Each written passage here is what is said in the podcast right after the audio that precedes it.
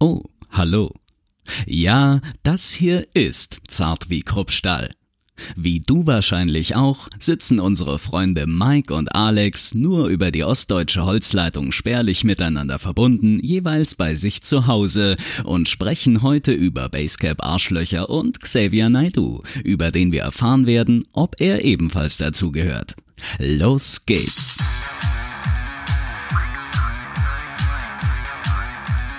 Zart wie Kruppstahl. Mit Mike und Alex. Folge Nummer 4. Ach ja, herrlich. Eine weitere Woche in Quarantäne. Wunderschön, dass du ein bisschen Zeit für mich gefunden hast, Mike. Ich sitze hier, ich warte gerade äh, notgedrungenermaßen auf den Download von Mount and Blade Warband. Kennst du das? Äh, nee, nee, also jetzt in letzter Zeit war äh, äh, Doom Eternal das Ding, wo ich äh, am meisten drüber gehört habe irgendwie und äh, was mir auch noch was sagte. Äh, ich habe zwei Doom-Shots, aber habe das Spiel noch nie gespielt. Ich bin eher so die Popkultur. Aber ähm, Nee, sagt mir nichts. Wo, wo, worum geht es da? Äh, das ist sozusagen ein äh, Mittelalter Fantasy Rollenstrategie Handelssimulator Spiel. wer hat da wer hat da einen Soundtrack gemacht? Schandmaul oder was? nee. Wo wir schon hier nee. über und mit äh, Nummer 1 äh, Chartplatzierten sprechen, meinst du? ja, ja. Übrigens, übrigens, ey, Alter, wenn ich dein Hemd sehe, habe ich echt Angst, dass ich hier mit einem Lebensversicherungsvertrag dastehe nach unserem, nach unserem Chat. Bügelst du deine Hemden äh, in der Quarantäne oder was? Nee, die, also die erste Frage wäre jetzt, äh, hast du jetzt so viel Angst vor Pietro Lombardi, dass du eine Lebensversicherung abschließen willst? Ich habe schon genug, das haben meine Eltern für mich schon gemacht. Okay, okay, ja. nee, dann ist ja alles gut. Nee, äh, tatsächlich, weißt du, wenn, wenn man hier irgendwie in, im Chaos und in der Verwahrlosung versumpft, dann muss man sich zumindest irgendwie auf eine gewisse Art und Weise äh, am eigenen Schopf aus diesem Sumpf rausziehen können. Und meine Möglichkeit ist halt da äh, Hemden anziehen. Genau. Da, das, das suggeriert mir persönlich dann einfach so den Eindruck, dass ich mein Leben im Griff habe. Alles klar. Ja, gut. Und wenn das italienische Restaurant nebenan wieder aufmacht, kannst du sofort als Kellner da anfangen. Ist okay. Ähm, nee, aber dieses Spiel, kann man da auch Leute umbringen irgendwie oder ist das nur so Strategiegedöns irgendwie? Das ist doch irgendwie immer alles das Gleiche. Nee, das Geile daran ist tatsächlich, dass du äh, auf der einen Seite hier so die normale Map hast, wo du quasi so strategisch da deine, diese Städte und das, die ganze Landschaft und so siehst. Und auf der anderen Seite kannst du halt direkt die Schlachten selber schlagen. Das heißt, so in der Ego-Perspektive reitest du durch die Gegend und hackst Leuten den Kopf ab. Okay. Also du kannst den nicht den Kopf abhacken, leider. Es ist tatsächlich nicht so splattermäßig, außer du lädst du dann irgendwelche DLCs runter oder irgendwelche Mods. Aber prinzipiell ist das schon recht äh, aggressionslastig, ja. Also es wäre auch für Doom Eternal Spieler. So ja, also wenn, also wenn bei mir, wenn bei mir Mittelalter, dann muss es so Ballthrower-Style sein, ne? Eine riesengroße Axt, die ich eigentlich nie tragen könnte und damit muss ich die Leute zerhacken können, sonst, sonst fetzt das nicht. Also wie gesagt, direkt so splattermäßig ist es jetzt nicht, aber es ist schon recht gewaltbasiert. Mhm. Es ist schon gut. Also ich muss so sagen, ich habe jetzt irgendwie noch nie auf ein Spiel tatsächlich acht Jahre gewartet, dass ich äh, äh, zum Zeitpunkt des Releases in die, in die quasi in die Early Access Version innerhalb der ersten Stunde versuche reinzukommen und mir das downloade und kaufe und so weiter und so fort. Also ich bin schon ein bisschen gehypt drauf gewesen und äh, die Steam-Server sind da jetzt gerade irgendwie so ein bisschen überlastet gewesen. Ja, komm, ey, äh, scheiß drauf, sonst denken die noch irgendwie die Leute hier, äh, da hast da Kohle dafür gekriegt. Äh, wie, wie kommst du eigentlich auf Pietro Lombardi? Ja, ich weiß nicht, da war doch mal irgendwie was letzte Woche. Habe ich so nebenbei vernommen.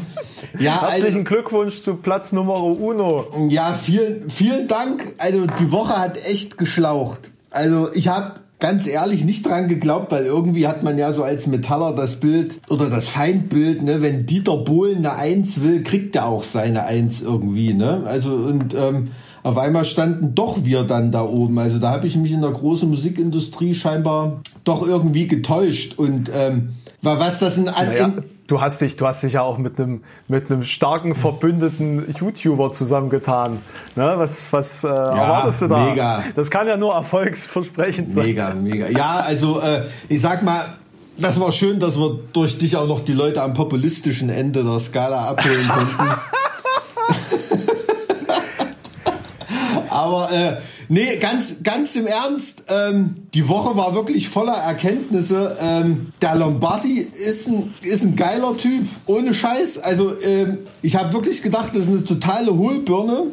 Aber der hat cool reagiert, hat sich gemeldet, gratuliert, alles, auch vorher schon. Ähm, hat wirklich äh, Eindruck hinterlassen. Hat mich sehr an dem getäuscht, muss ich wirklich sagen. Geiler Typ. Also ganz ehrlich. Ich nehme hiermit das Prekariats-Celentano, wie ich ihn genannt habe, äh, zurück und entschuldige mich dafür. Naja, gut, ich meine, wenn man auf Platz 1 der Charts ist und äh, dementsprechend jetzt so Mainstream wie ihr, dann muss man dann natürlich auch äh, versöhnliche Töne anstimmen.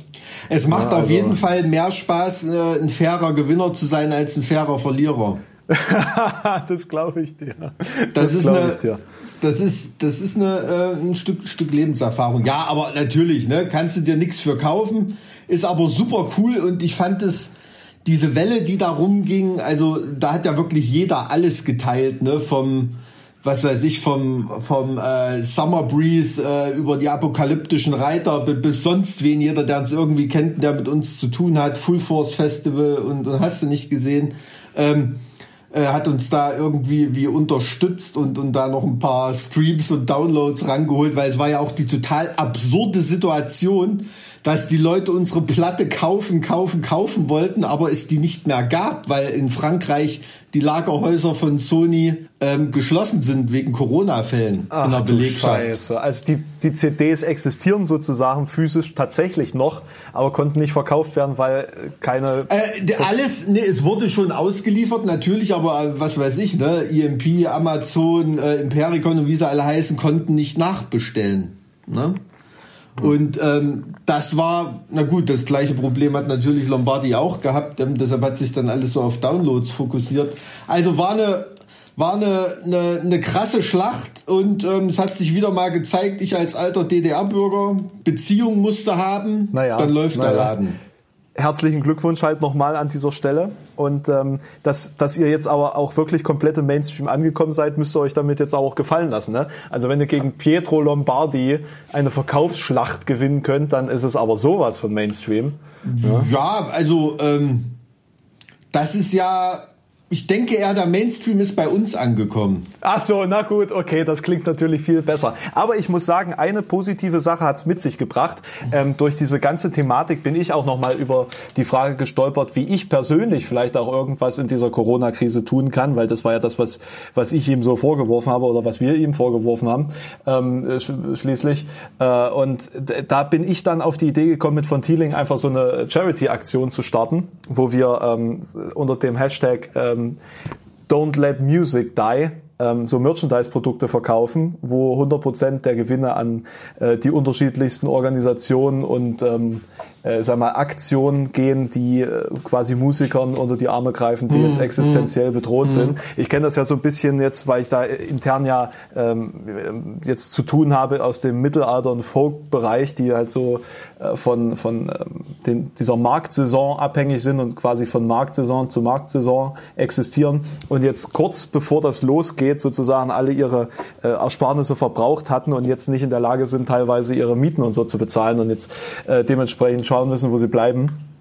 Und ähm, da ist mir dann erstmal aufgefallen, wie wirklich existenziell bedrohend das ähm, für Menschen ist, die von dieser Musik- oder, oder Eventindustrie ja. abhängig sind, ja. äh, ist. Ne? Und das ist so unser, unser Ansatz. Wir haben jetzt, äh, glaube ich, auch um die 200 äh, Artikel schon verkauft. Also das, das bringt's auch. Das das wird sicherlich auch ein bisschen was sammeln. Nö, das finde ich ja cool. Vielleicht sollte ich, vielleicht sollte ich auch irgendwie eine Aktion machen. Don't let Death Metal die oder so. Du könntest auch einfach meine Aktion teilen.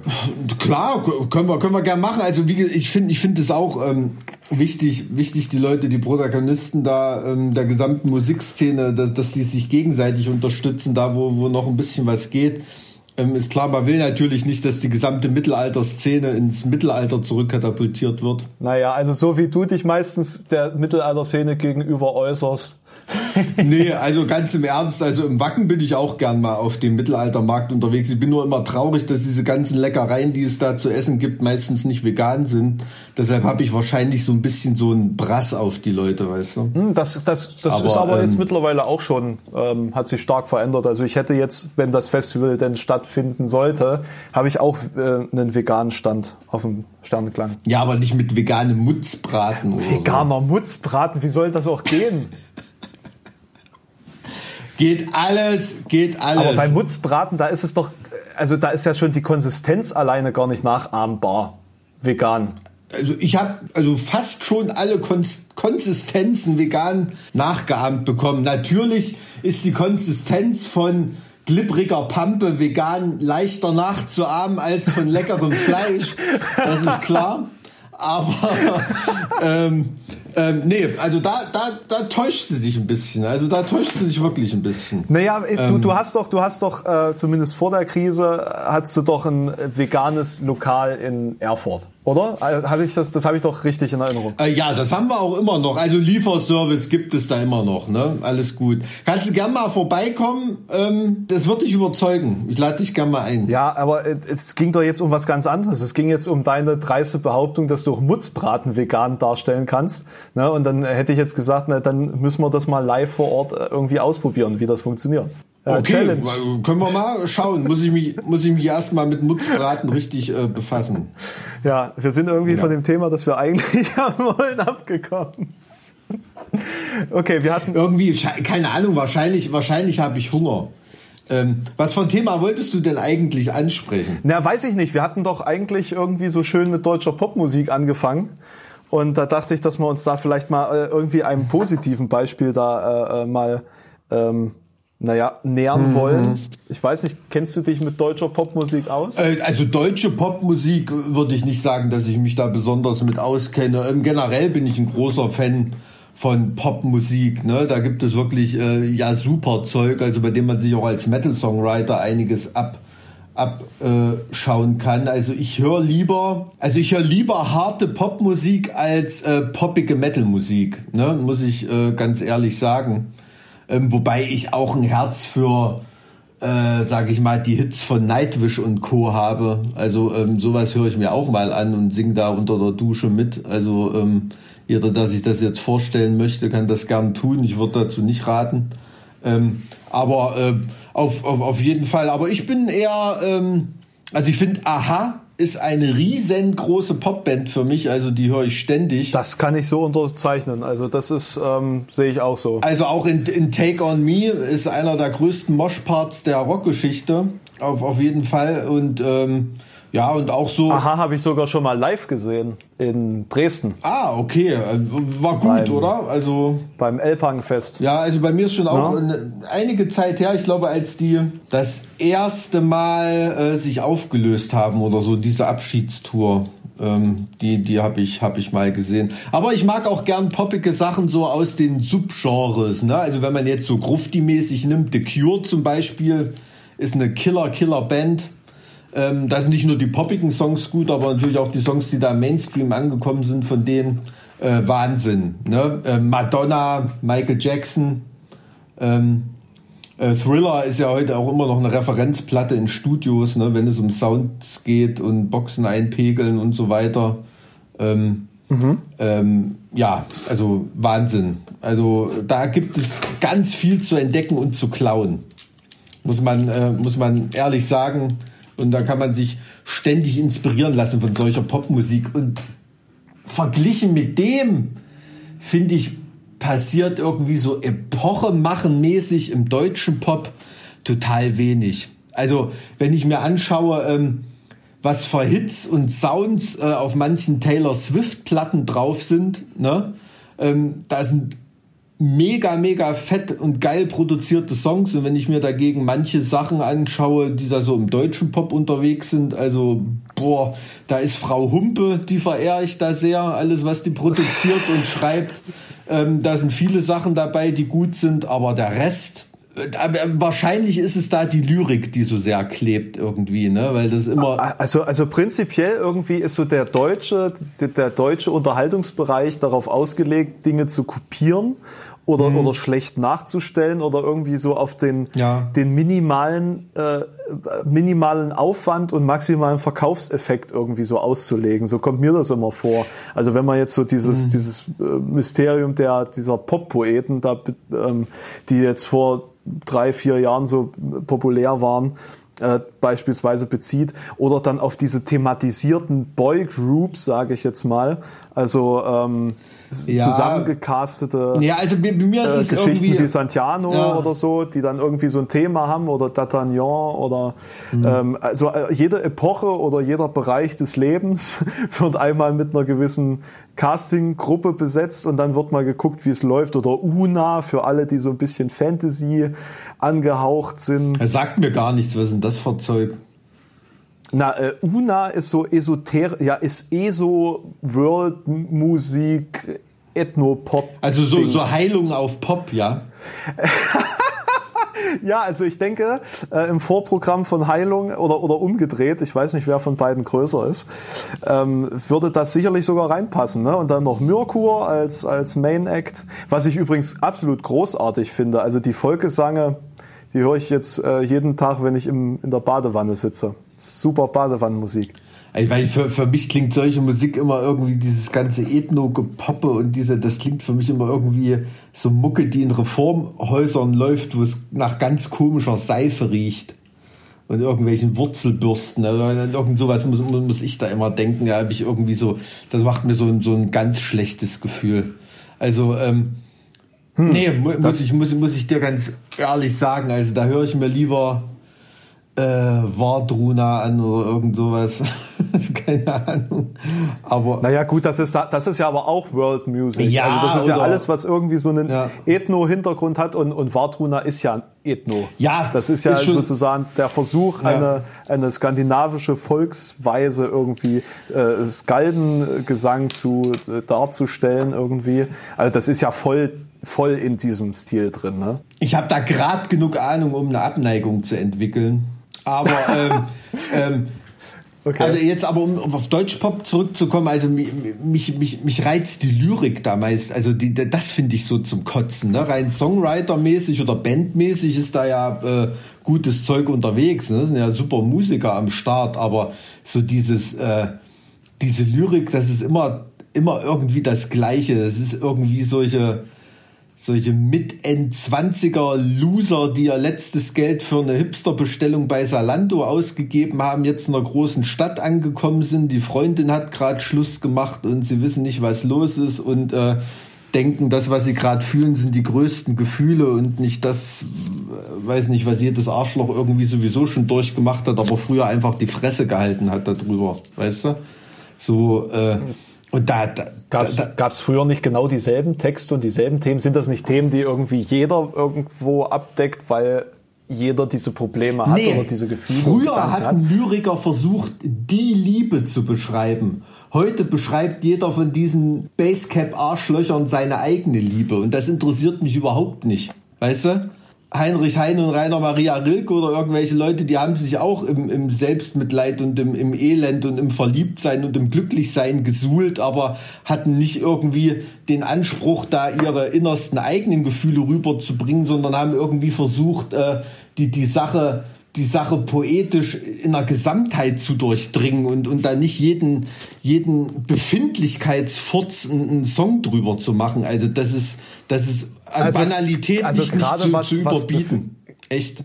Wahrscheinlich haben also, damals also, also Leute, wirklich, Leute über, über äh, äh, Goethes jungen Werther oder über Rilke genauso geredet wie ich heute über die ganzen, äh, ganzen Befind äh, wie will man es nennen, Betroffenheitspop. Ähm, aber äh, das ist ähm, ah, schlimm. Also ich finde das schlimm. Also gerade was Rilke angeht, würde ich schon sagen, dass es wie bei jeder Befindlichkeit einen Text von ihm gab und dass es schon sehr persönlich ist, was er da ausdrückt, weil er ja im Endeffekt immer nur die eigene Innenbespiegelung da anbietet. Ja, das ist ja, das hat, ist ja der, der damit, Grund der er, Romantik. Er trifft, er trifft damit etwas, wo du da sitzt und sagst, boah, ja, und nicht, hä? Was ist denn das für ein Scheiß? Weißt du, was ich meine? Das ist, äh, das ist halt, das ist halt der große Unterschied, ob du deine eigene Empfindung auf ein allgemeingültiges Level heben kannst, dass es jeder versteht, oder ob deine eigene Empfindung eine eigene Empfindung bleibt und die dann mit, mitteilungsbedürftig ist. Das, das meine ich. ich. Also ich weiß nicht, man kann eine eigene Empfindung natürlich auch exemplarisch ähm, in Worte kleiden oder in Musik kleiden und das anbieten. Und ganz genau ja, ähm, das gelingt dir also. Ich, ich, das ist wieder was anderes. Also ich würde jetzt nicht sagen, dass es prinzipiell nicht möglich ist. Ich denke nur, dass sie einfach nicht gut genug sind. Alter, Julia Engelmann, da könnte ich, weiß ich nicht, da, Boah, nee, da könnte ich oh, von, den, also von den ersten drei Ballthrower-Platten alle, alle Waffen auf dem Cover einsammeln und, und dort einreiten, wenn ich sowas höre. Im Ernst jetzt. Also das ist... Boah, das, das, ist das, das ist das Problem. Das ist dieses Problem mit dem neuen Deutsch-Poeten schräg, schräg, schräg, schräg äh, äh, hier äh, Poetry Slam äh, Szenen-Ding, wo quasi jeder äh, halbgeweigte Hobbystudent sich mal für eine halbe Stunde irgendwie äh, Fame fühlen will und dementsprechend dann die Verbreitungsmöglichkeit des Internets auch noch nutzt, um seine selbst erdachten Kalendersprüche da äh, in alle Winde zu streuen. Und Julia Engelmann ist der lebende Beweis dafür, dass man selbst ohne jegliche integrale Inhalte da äh, extrem weit kommen kann. Also äh, über Julia Engelmann habe ich vor Jahren schon ein, ein Video gemacht. Ich habe dir einen offenen Brief geschickt tatsächlich ähm, auf meinem Zweitchannel ein, ein Video Brief. zu finden. Ja, ja, das, also da, da habe ich mich auch schon abgearbeitet an diesem Thema. Nee, also da sind geschriebene Worte viel zu viel wert für sowas, glaube ich. Also ähm, ähm, ganz, ganz, ganz ehrlich. Ne, also das ist irgendwie, also sowas, sowas schreckt mich total ab. Und am allerschlimmsten ist dieser Zustand der Gesellschaft, dass das da auch genug Leute gibt, die denken, sie, solche Worte treffen etwas in einem. Ne? Wie muss es in einem aussehen, damit so kleine Gefühle, so kleine Gedanken einen irgendwie berühren? Also da, da, da kriege ich, äh, da kriege ich Kopfschmerzen. Vielleicht ist das von unserer Seite aus schon wieder ein, ein arrogantes Moment, davon auszugehen, dass eben diese kleinen Gefühle und die, die äh, Momente, die damit dargestellt werden oder die Probleme, die damit dargestellt werden, dass die es nicht wert sind, sich mit denen zu beschäftigen oder dass es die nicht, dass die nicht wertvoll genug sind, um die empfinden zu dürfen. Nein, oder, du, ne? ey, ich habe ich hab, ich hab fünf oder sechs Jahre meines Lebens der Kunstfreiheit gewidmet, ne, indem ich ein Buch darüber geschrieben habe. Äh, das darf jeder gern tun im Werkbereich. Mich regt dann, du, Kunstfreiheit ist aufgeteilt in den Werkbereich, was darfst du machen, und Wirkbereich, wie darf die Kunst wirken. Aber in dem Wirkbereich regt es mich auf, dass es so populär wird. Was sagt das über, was sagt das über die Gesellschaft aus, wenn da so eine Scheiße irgendwie den Nerv trifft? Wie banal ist das alles?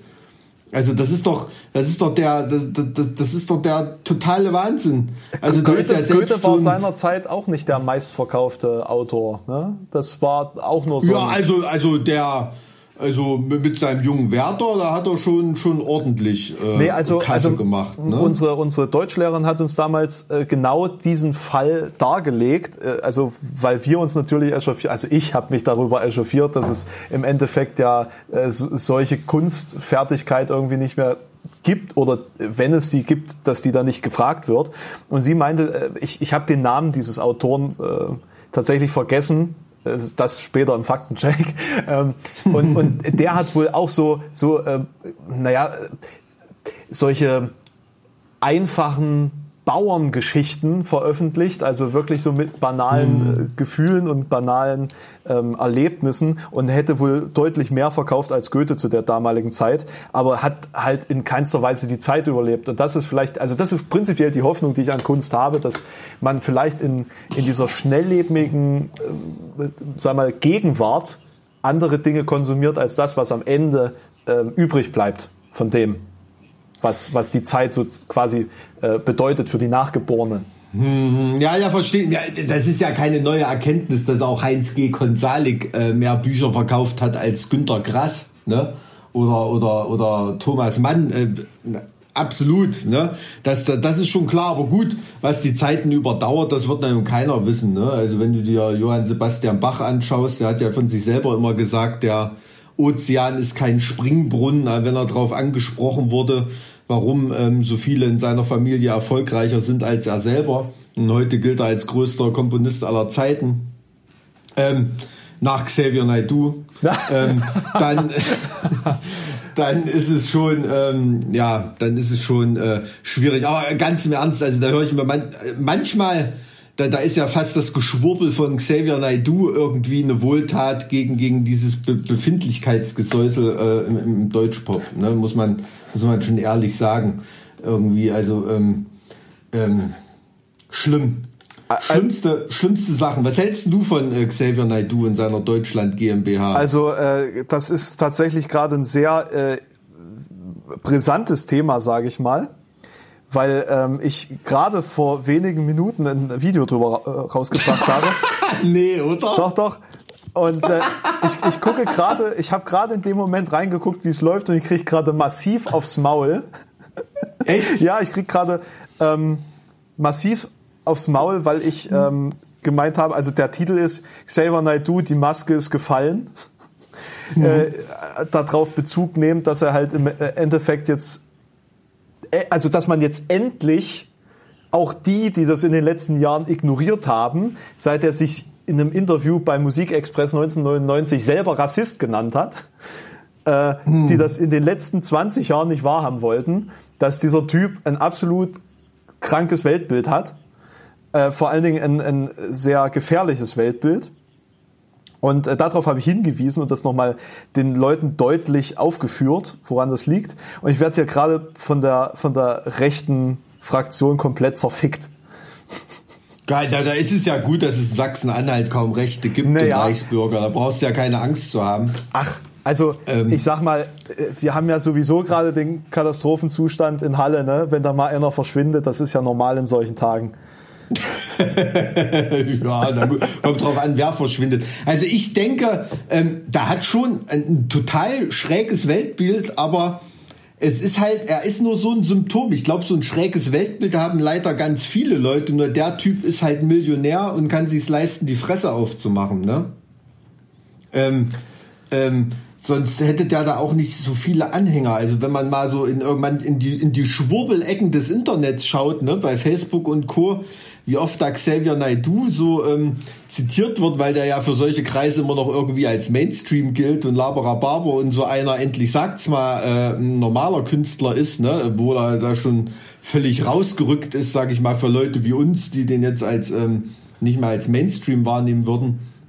Ähm, ist schon, äh, es ist schon eine echt komische Gestalt. Ne? Ist er jetzt eigentlich noch auf seinem Jesus- und Gottestrip ja, oder ja, ist er mittlerweile ja, komplett? Das, das, ist alles auf jeden Fall auch äh, Teil dieser, dieser, dieses Weltbildes, das er da aufgebaut Also das hat mich hat. Also, am, am allermeisten aufgeregt. Also ich habe es damals noch verstanden, dass er auf einmal als er so viel Erfolg gehabt hat, zu Gott gefunden hat, weil anders als mit Gott würde ich mir das selber auch nicht erklären können, wie man mit so einem Geningel ähm, äh, jetzt ernsthaft, für mich klingt der immer wie ein, wie ein Lady Shave im Leerlauf, seine Stimme. Also, äh, Hast du, hast, du, hast, du dir, hast du dir das irgendwie mal über, also ist das eine Aussage, die du äh, dir gemerkt hast von früher, die so gewachsen ist, oder was jetzt spontane Äußerung über den Lady Shaver?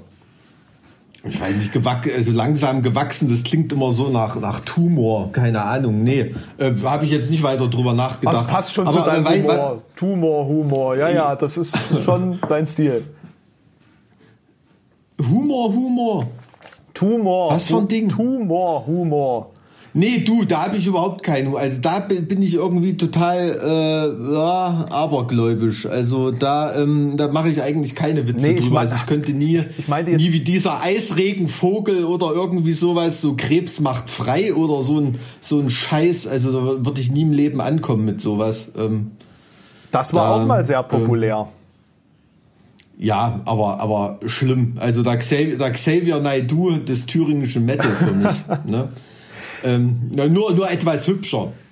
Aber ähm, ja, nochmal zurück, Xavier Naidoo. Ähm, also rein musikalisch da hat, hat er mich damals schon genervt. Ne? Und als es dann mit der Schwurbelei dann irgendwie losging ähm, und dann noch mit, mit keine Ahnung, ne? das war ja wirklich von Deutschland GmbH bis ähm, man darf, also klar dürfen, darf auch Xavier Naidoo seine Meinung frei sagen, ist ja absolut richtig, aber zum Glück darf ich ja meine Meinung über ihn auch sagen. Ne? Also äh, ich sag mal, ich glaube, seine Ansichten, wenn man jetzt überlegt, dass schon 1999 das in diesem Interview so deutlich rausgekehrt wurde, auch die Aussage, dass er äh, noch ehe er Ausländer oder Tiere oder so unterstützt, er immer Mannheim unterstützen würde, was ich halt auch schon sehr grenzwertig finde. Vielleicht nicht ganz also also ich verstehe, was er damit aussagen wollte, aber was er vergessen hat, ist der andere Teil der Aussage, nämlich hm, ich kategorisiere Menschen und Tiere sind mir eigentlich auch egal. Also schwierig. äh, und ich, er sammelt da ganz große Pluspunkte bei mir, na, ja. Na, und das sind halt ähm. Aussagen, die hat er schon 1999 getätigt. Also es ist jetzt nichts Neues, dass er diese Gedanken hat, aber damals hat er halt mit den Söhnen Mannheims, äh, also so banale Gefühle bestätigt so ne? also das war ja das, mhm. das, das, ist ja da war das halt noch nicht tendenziös oder oder äh, da wurden meines Wissens noch keine gefährlichen Gedanken über äh, die Besetztheit ja. Deutschlands oder den Umstand dass man äh, gerne doch äh, Ausländer äh, irgendwie naja sich selbst verteidigen sollte gegen diese Ausländer mhm. hier mhm. Äh, wie in diesem Video anklang, das er da letztens geleakt hat, für das er dann ähm, bei DSDS ja, rausgeflogen ja. ist. Ähm, ja, zu Recht rausgeflogen ist, ne? Also, also da, da ich, ich denke, eine coole Socke wie Pietro Lombardi hat es auch nicht verdient, mit so einem wie Xavier Naidoo da äh, rumzusitzen. Na, beziehungsweise auf eine, auf eine Ebene da irgendwie gestell, gestellt zu werden. Ja, äh, klar, aber gut, was heißt da rausgeflogen? Also, das ist natürlich auch immer, das ist dann natürlich schon grenzwertig und, und haut dann aber auch immer Wasser auf Mühlen von Leuten, die dann sowas wirklich gleich als Zensur und so äh, bezeichnen, obwohl da einfach nur eine Produktionsfirma ihr Hausrecht ausübt. Ne? Es ist ja ein Privatsender, eine pra private Produktionsfirma. Ähm, das hat ja nichts mit, mit, mit, mit staatlicher Zensur zu tun, wenn man das jetzt mal irgendwie ähm, und ähm, rein rechtlich auf, aufdröselt, klar, aber und das ist auch jemand das aus dem öffentlich oder jemand aus dem öffentlichen Fernsehen, nicht aus dem öffentlich-rechtlichen, aus dem öffentlichen Fernsehen zu entfernen, weil er etwas geäußert hat, ist schon Ultima Ratio. Ne? Also das ist schon, ähm, und das ist manchmal auch mit Leuten passiert, die ich auch zum Kotzen finde, wo da meistens vielleicht Verträge nicht verlängert wurden oder so, aber wo man denkt, boah, hätte das unbedingt sein müssen, da war jetzt noch nicht so blöd, dass man die Meinung nicht hätte aushalten können. Ne? Bei Xavier Naidoo ist die Grenze überschritten gewesen für mich, klar, aber also in der Vergangenheit gab es das schon. Also das wird immer, finde ich, so dieses, ist ja fast so eine Art von, von Berufsverbot, da reagiere ich immer ganz, äh, ganz empfindlich, ne? weil sowas wurde früher mit Leuten wie Wolf Biermann und, und, und Stefan Heim und was weiß ich, irgendwelche Künstler auch gemacht, wenn sie ungenehme Sachen gesagt haben. Ja, aber das ist ja nicht, das ist ja nicht staatlich sanktioniert, das ist ja... Äh, nein, nein, absolut, das, das wollte ich ja auch darstellen, dass das nicht staatlich, sankt, äh, keine staatliche Maßnahme ist. Privater Sender, private Produktionsfirma ist nur so eine Art Hausrecht ne? oder Vertragsfreiheit, mit wem arbeite ich, mit wem ich will. Da hat in seinen Verträgen bestimmt auch Klauseln drin, dass er sich nicht irgendwie schädlich verhalten darf dem Projekt gegenüber. Ne? Und wenn der Fall dann eintritt, dann kann man den Vertrag dann wahrscheinlich kündigen. Aber es wird von den Schwurbelkreisen, in denen Xavier Naidoo verkehrt oder naja, äh, in denen und, er gern genau verkehren das, möchte, das natürlich das, so dargestellt, als wäre es Narrativ. staatlich. Das ist das Narrativ ja? und deswegen, äh, ja. es, es ist nicht bekannt, aus welcher Ecke dieser Leak des Videos kam. Hm, und er hat jetzt in diesem Interview mit, äh, ich, keine Ahnung, wie diese, diese, diese Internetquelle da heißt, ähm, hat er jetzt quasi mehr oder weniger zugegeben, das ist auch in äh, Teil meines Teil meines Videos im Endeffekt, dass er die Reichweite von RTL ausgenutzt hat, um sein kommendes patriotisches Album zu pushen, sozusagen. Und mhm. ich gehe davon mhm. aus, dass das, was da gelaufen ist, also geplant so abgelaufen ist, dass der Leak dann stattgefunden hat. Wenn, ja, ne? okay, das kann natürlich sein. Ja, das, das kann natürlich gut sein. Woanders punktet er dann natürlich auch nicht mehr, aber wie patriotisch in welchem Sinne? Ähm, ähm, Mannheim gegenüber, nee, nee, lokalpatriotisch nee, also die, oder? Die Ausschnitt, also dieser Ausschnitt da, der äh, besonders bekannt geworden ist, da gab es ja mehrere Videos, die in dieser äh, in so einer Telegram-Gruppe hochgeladen worden sind. Und äh, das äh, eine Video, wo er halt drei Wochen nach Hanau mehr oder weniger, um das jetzt mal zeitlich einzuschätzen, ähm, darüber spricht, dass ja jeden Tag ähm, Deutsche durch Ausländer sterben und dass man das beenden muss und so weiter und so fort. Das ist ein, ein Song von seinem neuen Album. Das ist nicht ja, einfach okay. irgendein mhm. ein, ein Leak, den er. Ja, aber ey, ne? aber ey, jetzt mal, jetzt mal ganz im Ernst. Da draußen sind irgendwelche Reichsbürger-Heinis, äh, rechte Esoterik-Schwurbeler, vielleicht knallharte Nazis und Faschisten. Und die hören jetzt Xavier Naidu. Da haben die doch eigentlich gekriegt, was sie verdienen. Ich, ist da irgendwo in der ganzen Sache irgendein Problem? Also äh, quasi von der Perspektive betrachtet finde ich es eigentlich schon wieder recht fair, ja. Ein fairer Deal oder Haken dran. Brauchen wir nicht weiter drüber reden. Ja, Hakenkreuz dran. Also unser Kreuz braucht keine Haken. Nee, aber jetzt mal, nee, im Ernst jetzt. Also ähm, wenn die ich stelle mir das so vor, weißt du, die hören Xavier Naidoo, obwohl sie es eigentlich scheiße finden, aber es ist halt, ne? Na, es geht doch nur um die Message dahinter, die Emotion. Genau, er sagt, er singt halt die Wahrheit. Ja, na klar, aber ähm, wie gesagt, also da soll lieber soll lieber die die die rechten Schwurbler nerven als die guten Hausfrauen. Äh, insofern finde ich, ist das jetzt eigentlich alles im Lot und, und da da wo es hingehört. Na, die guten Hausfrauen, gut. die die hören ja Mark Forster. Ja, also Mark Forster ist äh, noch ganz weit in Richtung des erträglichen Endes der äh, der Deutschpop-Seuche. Also meiner Meinung nach. Hm. Ähm, allerdings finde ich den Typen um Längen cooler als seine Musik, muss ich, muss ich auch ehrlich sagen. Also das ist sowas, finde ich die Musik irgendwie zum Kotzen und wenn man so ein Interview mit ihm sieht irgendwie, wehre ich mich immer so innerlich dagegen, aber der ist mir eigentlich ganz sympathisch. Also da war irgendwie mal, glaube ich, bei einer DFB-Pokalauslosung oder irgendwie sowas, war da mal bei der Sportschau, da war der mir total sympathisch. Also das hm. ähm, habe ich manchmal solche Momente. Ähm, äh, kennst du das nicht auch, dass du jemanden eigentlich scheiße findest? Finden willst, aber der ist eigentlich doch ganz cool, kommt darüber. Ja, klar.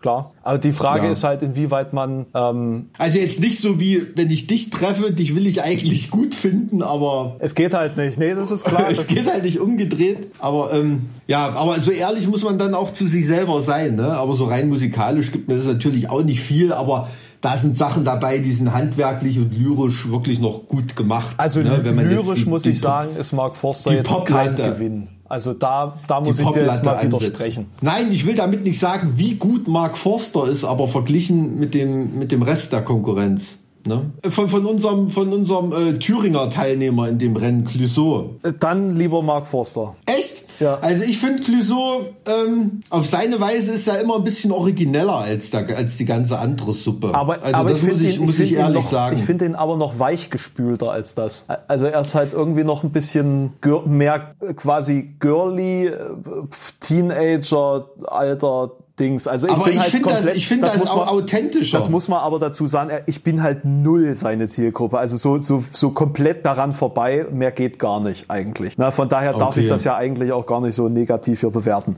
Mhm. Na, und von daher dürfte ich auch selber Naidu nicht so negativ bewerten, weil ich bin ja kein Reichsbürger. Und daher kann ich das ich bin ja auch nicht Ziel, seine Zielgruppe, ne? Ja, ja. ja, ich, naja. ich, ich verliere jetzt jedenfalls pro Minute ein Abonnement. Das äh, sehe ich jetzt hier gerade so schön. Ah, okay, na gut, da bist du quasi in drei Stunden auf Null oder was? Naja, also ich brauche schon 172.380 Minuten. Ne? Das okay, naja, klar, gut. Aber ähm, äh, ist irgendwie Xavier Naidoo, nee, also der, den, den, den zähle ich da, da gar nicht mehr rein in, in, dieses, weil er ja eben auch ganz bewusst politisch sein will. Ne?